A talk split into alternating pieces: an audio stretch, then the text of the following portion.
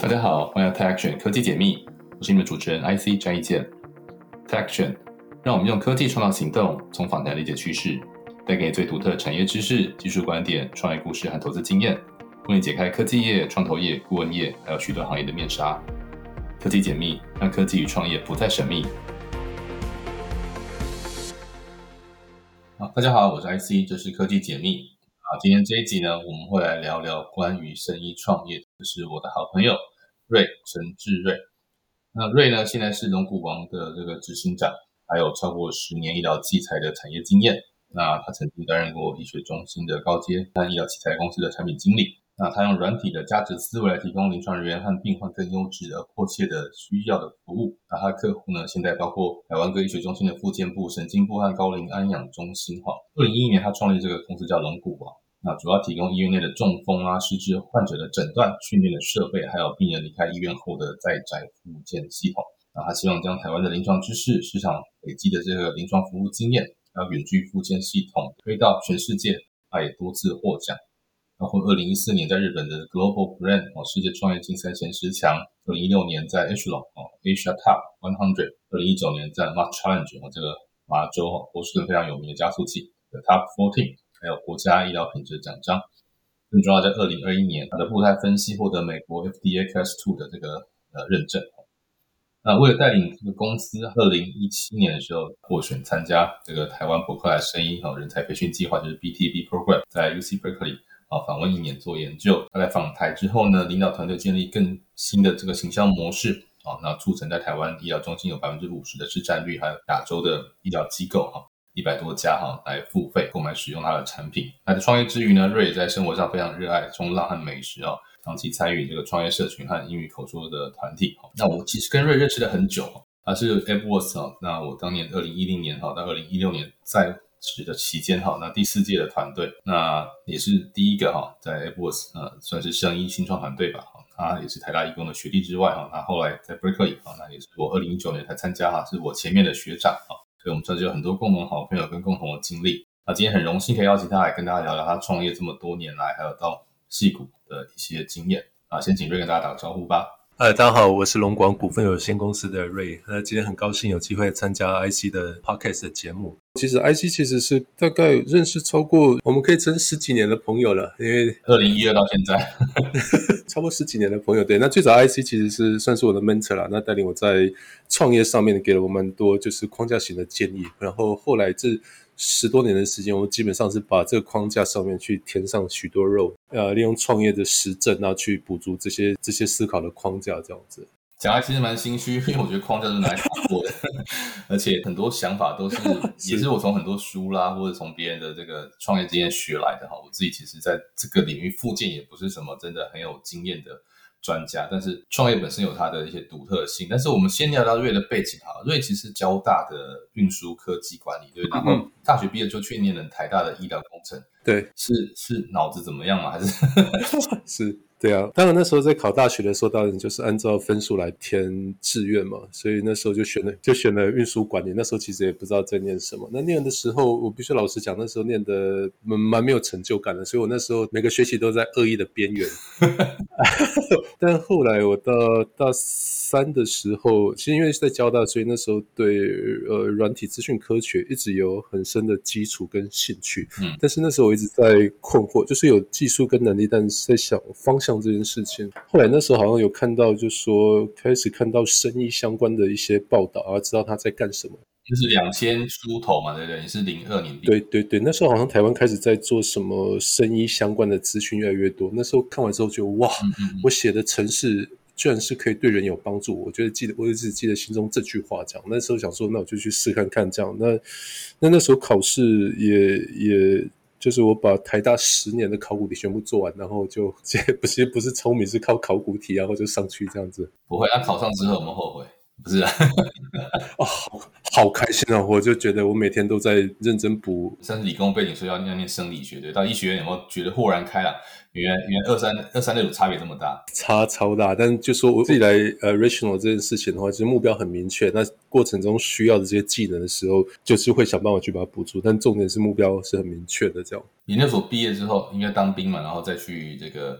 台大医院的生医，应该是光电声音中心做系统工程师，对不对？对，那是什么样的工作？他那时候我们呃比较直接是我管了一台那时候三 T 呃三 T 的 MI，T 大越高就是那时候大家都一点五 T，那三 T 它相对就是影像品质比较好。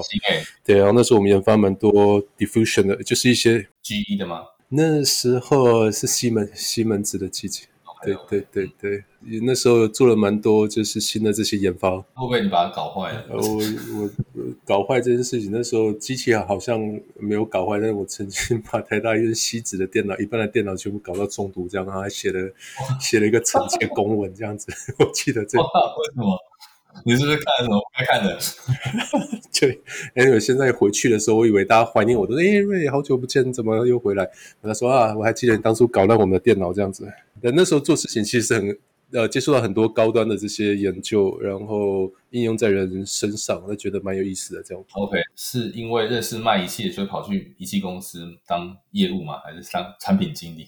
呃，我从研究所时候开始就想要创业，所以工作的目的都是为了想要让自己具备，因为那时候觉得自己还不够。是被什么东西启发吗？或者是听到什么故事？呃，那时候本身在交大的时候就已经有很多，就交到后面就有园区嘛，那园区很多创业的人。那真的到到研究所的时候，受了几个朋友的影响，那觉得哇，创业这件事情真是非常热血的事情。这样，这些朋友现在还在吗？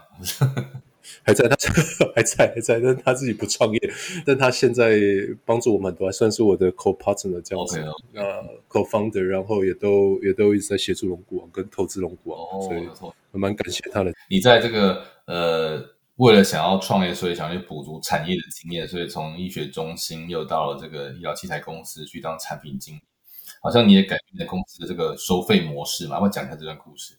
啊，你说收费模式是什么？就是当产品经理的时候，把那个那个商业模式有调整，就是本来的付费的模式。大体上那时候就是我们那时候有机会去做这些，因为公司刚成立，那时候外商来台湾驻点，那我们有机会过去经销商的卖的方式是用卖断，嗯，那那时候我们有机会，刚好也拿到一个产品，我们希望用，希望它是用 disposable，所以它可能就是用完就会重新再付费，paper use 的概念，嗯哼。套材的计费方式是是是增加现金流了。简单来讲，对对，而且是稳定的现金流。后面是不是造成健保费高涨的原因？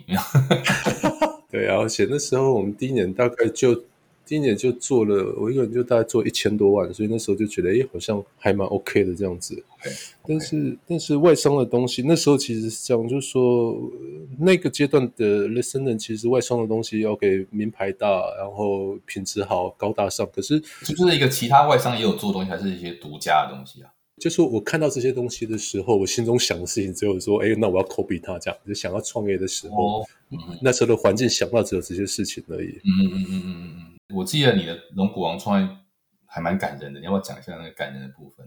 没问题，就说其实是到后来，呃，当了 STB 啊，然后才知道说，哦，原来需求导向，那商业上现实，这个才做 Me Better。那时候你已经已经加入台湾版的，就是在在地的训练 STB。对对，土炮版。那时候十多年前，实际那些授课老师也都没有出过国，他们就是我不确定 Bio Design 到底有没有念过这样子，对不？就总是个开始了。我现在北一就是完全不一样的 level，完全不一样。反正我们我们有那个概念哈，那你就萌芽了，然后呢？对呀，后来就创立公司的时候，其实那时候最早最早就说他还是要解决一个最根本的问题了。那当然就是 IC 知道，就是我家人身体状况。不好，所以需要常去医院做持续型的复健。但复健它是一个高频次，但是是低强度的一个医疗行为。如果它是比之开刀这件事情的话，后来发现就是说，它伴随着需要陪伴的就医的花费的时间非常非常多嘛。那加上等待什么的，时间成本，时间成本很高。但在往后开始有可能其他方法解决这个问题的时候，但发现就是说，这些问题也不只是我家，就其实是整个台湾乃至可能各个国家都会出现的问题，就是说医疗资源分配不均的问题。你今天在乡村 versus 都市，就是两边的渔民啊，就会因为医疗资源分配不均的问题，那其实会有大概将近快十年。意思就是说，你在信义区的最富区 versus 你在台东的 whatever 某个地方的话，南回对南回，但南回可能就只有一间嘛。但是平均整个台东，他们到最近的医院去的话，单程大概就两个半小时，那可能交通成本也差不多两千多块。那所以就会造成，就是台东跟花莲同时也是台湾最贫穷。然后又是中风后死亡率最高的地方，嗯，来不及后送，就是马上就愈后的这个状况都会不是太好。对，大家不会想要去复健这样，因为呃这些客观的限制这样，所以嗯，所以这是一个现实的问题，但是呃需求都一直都在，就是台湾已经是一个全世界医疗成本，呃应该说不是成本，呃费用啊成本还是高，但是我们用补贴的方式健保去去，最近有一本书啊，那个大家可以去看啊，这个台湾政府不让你知道健保的秘密，这个张宏仁张董 对张董最近出了书，对，顺便把它打，但是。这个健保是一个两面刃啊，它其实也创造台湾非常好的医疗的，我们讲就是服务品质或者是享受啊，就是说实话，是对，是气骨这个这个是美国都一样，都是非常昂贵又麻烦的。那换个角度，所以你自己在医疗院所服务过，又在医疗器材公司啊，那你为什么除了家人的需求之后，为什么想要切入？就是从当初我们知道说从体感啊，就是那时候因为你看到这个游戏机出现嘛，哈，想说可以被结合。呃，这个游戏的这个硬体啊，然后是，但慢慢你又长出一个声音，就是你怎么去卖到医院跟跟这个附件体系，就是哎，为什么附件需要一套这样的一个系统？要不要再跟听众分享一下？是那时候我们想要去切入所谓数位化附件这件事情，附件之前难道是类比的？数位化附件这件事情是这样，就是说如果我们可以把在医学中心里面的专业的人力的在执行的评估跟训练这件事情转换成软体或甚至产品来做的话，也就是它的可能布置的边际成本可能会下降的话，那就有机会人不一定要到大医院去，他可能在偏乡或者在他家户附近就可以去执行，所以这件事情就变成可以大量可复制这样。呃，这是一个大方向，但那时候就说切点或者说利基点，因为它毕竟还是一个商业行为，它不是一个研究本身，所以那时候我们一直在找什么才是真的客户的需求。呃，什么是他们真的愿意付付费的这样子？所以我们一开始有一个第一个产品，然后一直去的时候一直被客户骂，然后一直 iterate 回来就 build a major 很认有个新的产品，然后客户去使用，客户骂完之后，骂完的时候其实是一个很重要的一个过程，就他边骂的时候，你才知道说哦，他真的在意的是什么这样子。嗯，你这边要抵扣一下，因为你讲 major 跟认，很多听众可能不知道。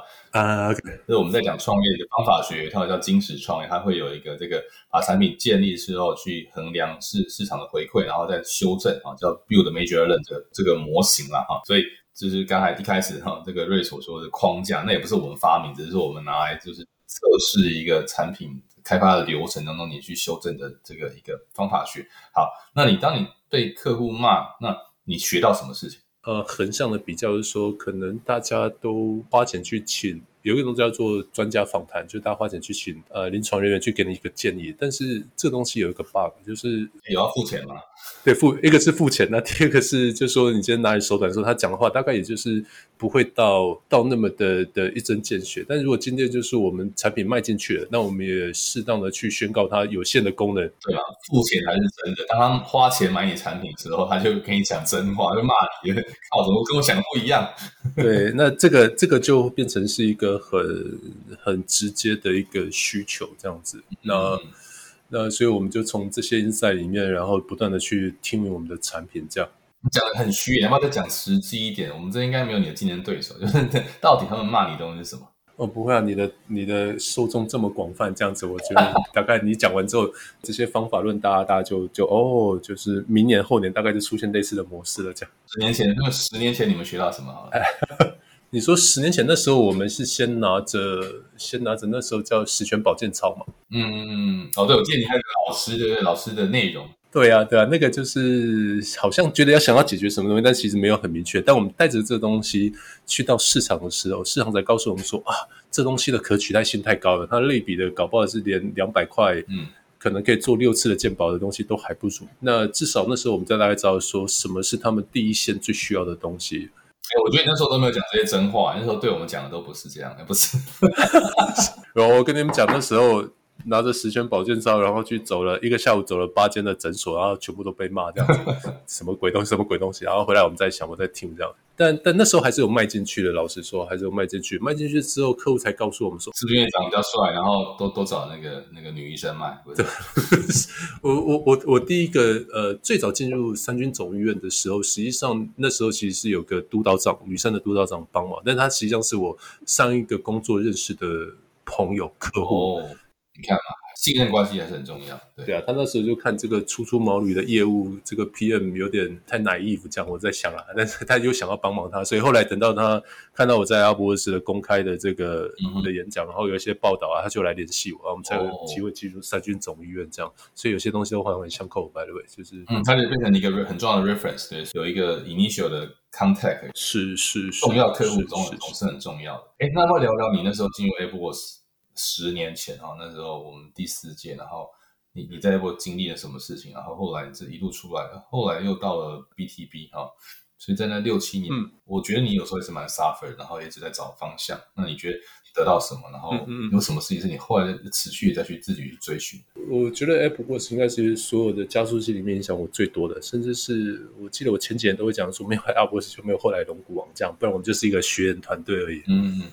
呃，你说后面如果这个问题是讲的是说，怎么在这 iterate 的过程中，我们找到市场的定位哦？因为你跟其他 Apple Watch 团队长得很不一样，说实话，因为第一个客户差很多。对，Apple 大部分都是做消费性商品的，是是纯软体。啊，然后电商啊、游戏啊，可是你做硬邦邦的，然后要跟健保有关，要跟那个医疗系统绑在一起，所以其实某个角度来说，我其实那时候也不太知道怎么用那部分的资源帮。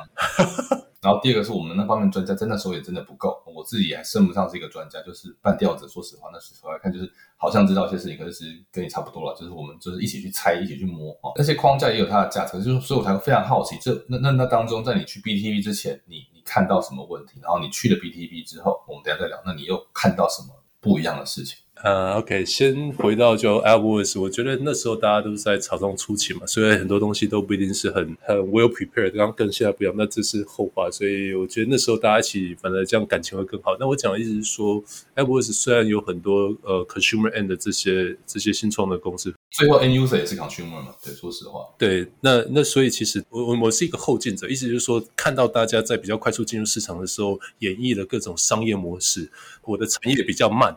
慢个三年到五年，哎，我发现就是这些商业模式慢慢台湾人或台湾市场慢慢熟悉跟习惯之后，我就。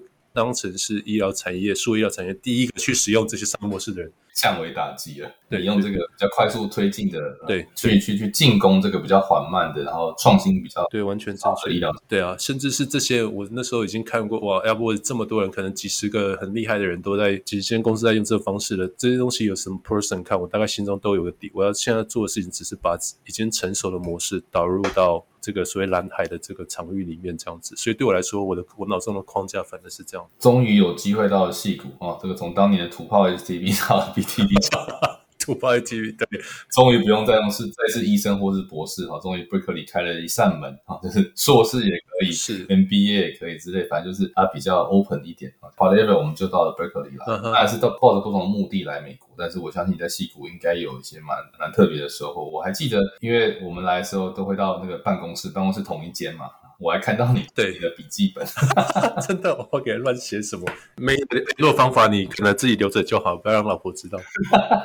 还有你的滤水壶，没有哦，滤水啊，那慢慢用对啊。哦，同一间，OK OK，同一间就是就是那一间嘛，哈。就是我相信你应该是就是很舍不得啦，有东西留着这样。不是我意思说，你应该是觉得戏谷是一个很有趣的地方，那所以你自己在戏谷那一年，二零一七到一八年，那时候还没有疫情啊，戏谷应该伯克利正在起飞的阶段。我现在四五年后回来看，其实伯克利真的是如果当初预期来。啊，要感谢你啊，还有那个 Joey 啊，给我很好的建议啊。伯克利，现在每年都有新校车在盖，你当年你想不到，很夸张。嗯哼，我才是小变有钱啊，学校募款容易的。好，David 回来就是说，那你那时候你在 Berkeley，嗯，看到什么？你应该也是第一次来美国待那么久，虽然你那之前可能嗯到不同地方开会啊，然后但是一年的戏骨经验带给你什么样的启发？是，我觉得它非常非常有价值。那如果理性上来说的话，同时间在戏谷或者在呃 Berkeley 跟 Stanford 的创业者，那时候的消息，它差不多有有两万个创业者。那那时候我大概一整年下来，我自己大概草算一下，大概听了大概五百个创业者的这个团队的这个简报。哇！那中间内化 comes out 一些东西，就是说我大概理解到，就是说，因为里面其实传递的也是美国创业者的一些精神，或者说他们着重的这个生意的价值是什么这样子。嗯，那我觉得反而是这个对我的有一些内化的这些帮忙。那当然就那时候还是很多很分析的东西。我们现在看到的那个 crypto coin 啊，或者是那时候 AI 都是那时候的主流。所以新科技怎么去改变世界这件事情，是 Berkeley 的的团队的强项。我们看到的时候啊。天哪，一个技术真的是可以改变世界这样子。那他用什么方法去改变世界呢？那就是后面的几个流程。那时候还有那个像那个 gene editing 啊，那时候 CRISPR 刚出来嘛，很多超多。那时候哇，走到路上每个人你都可以随便聊他的自己的一个想要成为的题目这样。但他 Insightful 对我的公司有什么影响？就是说拉回来看的时候，就是我就必须要跳脱原本。就是说，哎，我是一个提供一个产品给医院的的一个工具上，instead 我们其实它拆解来看，也就是所谓的商业的思考模式，回到医院要怎么获利嘛，他用你的东西怎么获利。那后来发现，就是说我们不是创一个超分析的东西去改变医院，医院是一个比较延迟性的一个接受新科技的地方嘛。那它其实我们就是先把院内已经有勾神的东西，然后去优化它的流程，包括在成本跟效益上，这样，这是我觉得回来之后比较大的一个的改变，这样。嗯，这边再用。白话文科普一下，医疗体系跟台湾差异很大。美国的保险费用可能是台湾的十倍以上啊！我随口说一个数，绝对是这个数字以上。对，然后呃，医疗费用三三三十美金台币的差别，差不多 差不多。呃，我讲一个故事，就是我一个北医的一个医生啊，当年我在 Berkeley 那一年的时候，刚好北医还有个医生也很勇敢，在疫情的时候来到美国哈，那反正申请到他们一家人去滑雪，然后交弄一个小孩骨折，嗯嗯。拿到账单哦，没吓坏哦。呃，我记得是九万八千块美金，不是台币哦。哇！当然包括急诊，包括后送，包括那个住院，包括手术，超贵，那应该差三百倍吧？天哪！连我去照个 X 光、洗个牙，对不对？都是一百块美金起跳。就是你台湾一百块台币可以解决的事情，美国都是一百块美金。难道台湾医生不值钱吗？那最近就是要回到张 张宏仁讲的那句话：世界只有台湾的病房比五星级饭店还要便宜。这是非常不可思议。对呀，这个医院明明给了这个那么多器材、那么多人力，对不对？那么多一个医疗设备在那边。However，美国它也有不合理啊，为什么这么贵、这么慢？所以美国的医疗程序很完整，嗯嗯他医生跟护士要写很多的报告，嗯嗯嗯，避免医疗疏失啊，或是他每一次出现一些问题，他就不断在系统上加上各种更更多的手续程序在上面啊。是，然后像保险给付非常的慢啊，你医生写个医嘱，然后最后给付可能拿到保险公司要一个礼拜才回来。才会给你理赔啊，嗯嗯，多位化也好，这个呃程序的改变也好，哦远距呃或者在家哈，都因为美国交通成本很高，时间成本很高，所以有它的需求存在。但是，所以刚才回到就是说这个呃瑞在西谷看到的哈，可是你又回到台湾，嗯，美国的那一套跟台湾就是不一样，嗯嗯，但是你看到这个医疗保险体系。或是呃，前面两个重点嘛，第一个是你在那一年时间接触了很多很多创业者的简报哦，所以可能对你自己看简报、做做简报或是提案的能力，可能也会有启发哦或刺激。嗯嗯。第二个看到医疗行业哦，不管是创业或投资或产业的这些人啊、事情啦哦，那个分析啊、报告啊，有很多的刺激。对你回来之后有什么样的刺激？我蛮好奇的。嗯，有啊。其实团队这件事情哈，它是一个 pipeline，它是一个一个新的公司的一个 journey。就是说，再把这五个往下再拆分的时候，会看到去学院团队、研究团队，所以它可能就是个 prototype。然后看到新创公司，maybe 就是一个 pre prototype 或者是一个产品。那我也参加了很多的这种所谓的商品展会，就医疗器材展。所以能够到医疗器材，它基本上已经是成熟的商品这样。所以从这边来看的时候，会看出一些脉络，为什么什么东西是可以变成是一个市场广为接受的一个一个商品这样。呃，那时候的身份是台湾跟美国之间的的差异或许没有到很大，但其实从这过程中大量的去 immerse 跟他们的相处、跟讨论、跟听他们的简报这件事情的时候，比较看出一个就还是一件事情，就是一个新的一个 solution 到底要怎么样才能够。融入或打破旧有的这个商业模式，这样子，这是我想回答的部分的。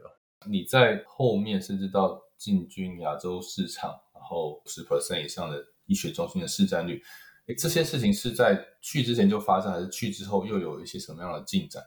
然后，呃，你现在应该是以亚洲市场为主嘛？对。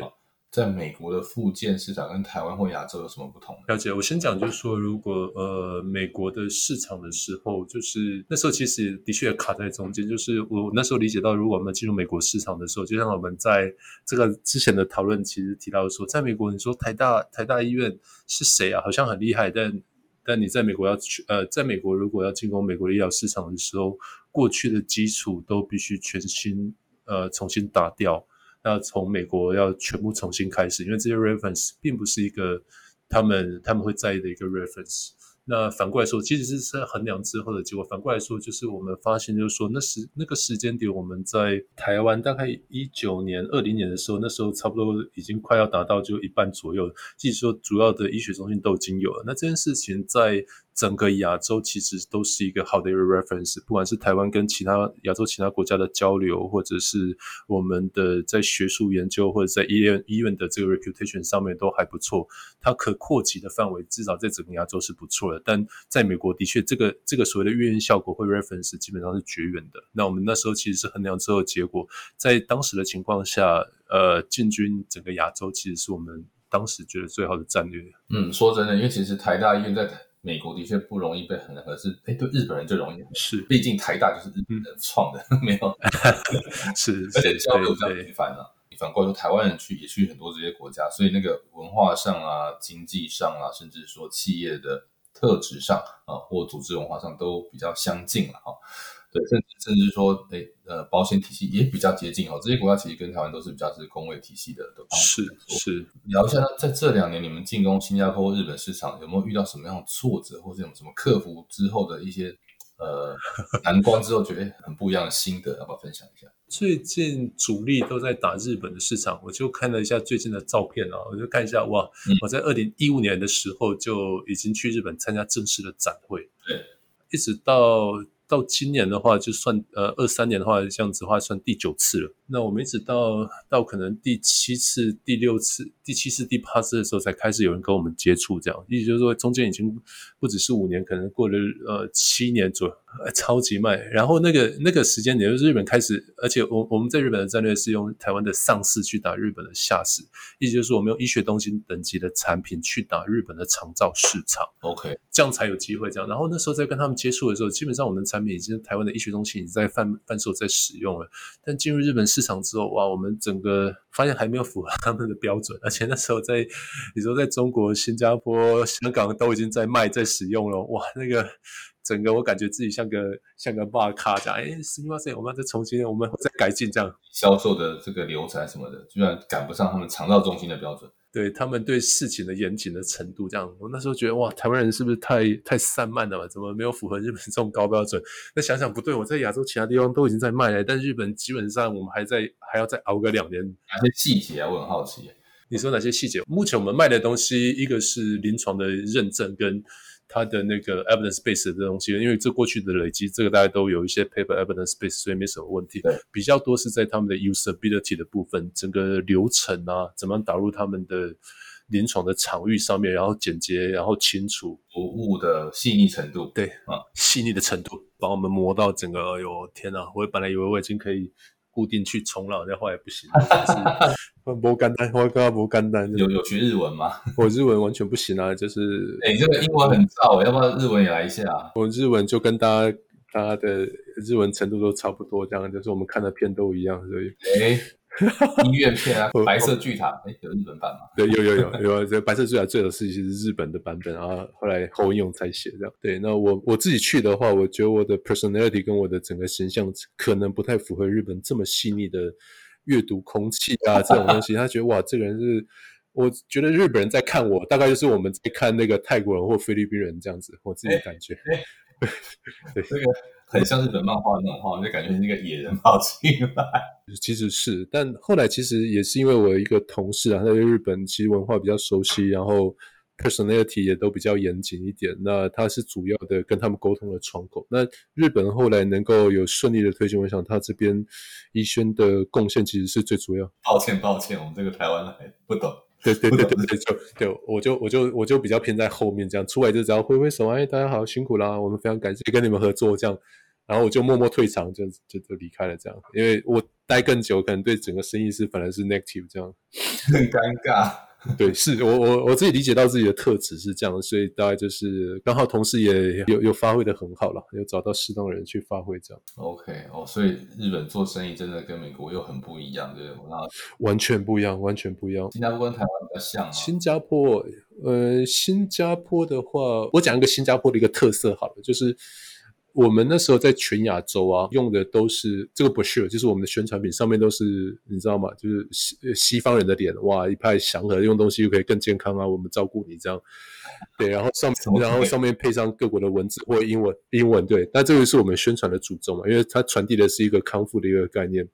但在新加坡的时候，嗯，我们每到一间去发这 brochure 的时候，大家的眉头都会皱了一下。那我就想说，哎，好奇，我就问看看，哎，为什么啊？他们也蛮直接的告诉我们，就说，嘿，我们华人很厉害啊，怎么为什么用西方人的面孔？那那时候我才 inside，我才知道说，OK，其实。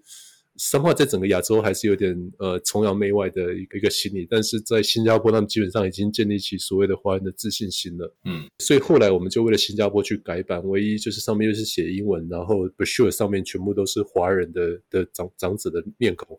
那这个去去跟他们去介绍的时候，哎，就顺很多了这样子。那这只是一个我在打新加坡的时候那时候的一个一个 insightful 的东西，这样子。蛮有 insight 的，对啊，虽然说。因为因为商业机密啦，或者是技术这些，我们就不多透。但是，哎，讲一下你们在美国拿到 Class Two 的这个这个步态分析是在做什么东西啊？因为这当当年好像还没有步态分析的东西嘛。了解步态分析的话，它其实基本上是一个稀缺资源。然后我先讲，因为它的使用的成本一台机器可能五百万到一千万，然后呃，医院里面使用的频次其实也不多。那那那其实因为它贵跟难用，其实是一个原因。但实际上它是一个所谓的复健科的医师或者是呃物理治疗师要去学的一个所谓的类似是次专科在下面一个比较等级的一个一个专业的一个工具。这样，那我们觉得那时候觉得它的一个是一个 standard，我们希望那它其实就是一个量尺，就像是你的小孩呢可能会你会关心他的身高跟体重。或者甚至是 maybe 它的体脂率，然后来看它生长的状况。那步态分析它就是一个比较多维度的一个量尺，然后来看各种疾呃 neuromuscular disease 的相关的一些进展。所以它临床上会用它来看来看中风，来看 Parkinson，然后来看一些关节啊，就是手术后的一些呃置换关节置换手术后的这些进步的一些情况这样子。那只是因为它的成本太高，然后 set up 时间可能。过去大概要十五分钟到三十分钟，通常 for 这些病人来说的时候，set up 时间要三十分钟的话，大部分人都会就是衰弱，就会 fatigue 这样，所以在台湾的实用性不高这样子。但在其他比较先进国家，然后 resource 的国家的话，大概是用在来做临床上面的一个量尺。了解，所以其实你刚才前面讲的所谓数位化的某方面就是这样，就是提高它的可用性、可可及性，是它这个。是真正呃降低时间的成本，或者是使用的复杂度，这个其实对于医疗体系效率提升，或是呃真正需要用到的人啊，哎，所以你们有到台湾有卖到台东花莲吗？台东花莲都有哎，而且就是我们用租赁的方式，他们才 acceptable。那我这边呃，这个这个私下再聊好了。就反正台东花莲就是说需求很强劲，但是 who pays always 是最大的问题。这样，那后来感谢布拉布拉布拉一下消音，然后找到一些找到一些付钱的方法。所有生意里面的特例，就是我很想做，所以我就说哦，一开始我们就就先不这样子，啊拿很少的钱，然后就先先 run 了再说。那其他地方都是先找到钱，找到 who pays，然后才来再 implement 这样。你们到现在好像没有投资人吗？还是只是有拿过一些外部投资？呃，有啊，就是像那个北一跟那个比翼秀比翼后面的秀传这样，就是机构型投资人。